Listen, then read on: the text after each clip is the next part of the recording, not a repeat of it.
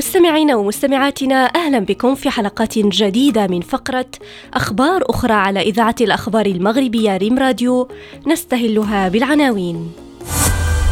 واشنطن تعيد 77 قطعة أثرية منهوبة إلى السلطات اليمنية. اكتشاف حفرية سلحفاة عاصرت الديناصورات في مصر.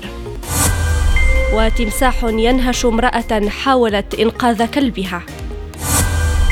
إلى التفاصيل. أعادت الولايات المتحدة 77 قطعة أثرية منهوبة إلى السلطات اليمنية، وقالت إن هذه الكنوز الأثرية سيتم الاحتفاظ بها مؤقتا في متحف في واشنطن بموجب اتفاق مع الحكومة اليمنية. ووفقا لبيان صدر عن المدعي العام الفيدرالي في نيويورك بريون بيس فإن القطعة الأثرية هي 64 رأسا حجريا منحوتا و11 صفحة مخطوطة من المصحف ووعاء منقوشا من البرونز وشاهدة جنائزية من ثقافات المعينيين القبلية في مرتفعات شمال غرب اليمن. ويرجع تاريخها إلى القرن الأول قبل الميلاد.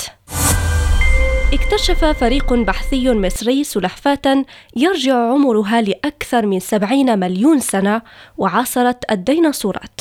وأعلن رئيس جامعة الوادي الجديد بمصر عبد العزيز طنطاوي في بيان عن تمكن فريق مشترك بين جامعتي الوادي الجديد والقاهرة من اكتشاف سلحفاة نهرية جانبية العنق بمنطقة جناح جنوب شرق مدينة الخارجة بالوادي الجديد. وقال طنطاوي إن هذا النوع تم اكتشافه وتسجيله للمرة الأولى في مصر وشمال إفريقيا علما بأنه من السلاحف التي تعيش في الأنهار والمياه العذبة.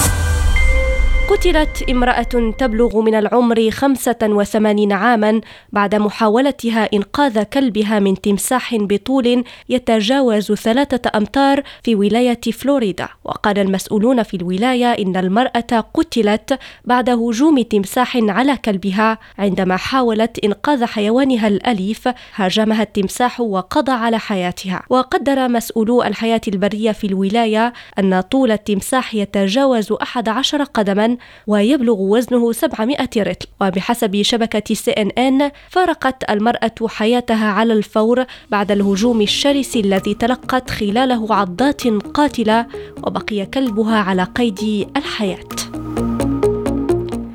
إلى هنا نصل إلى نهاية عدد اليوم. شكرا على حسن المتابعة ونلتقي بكم غدا مع أخبار أخرى.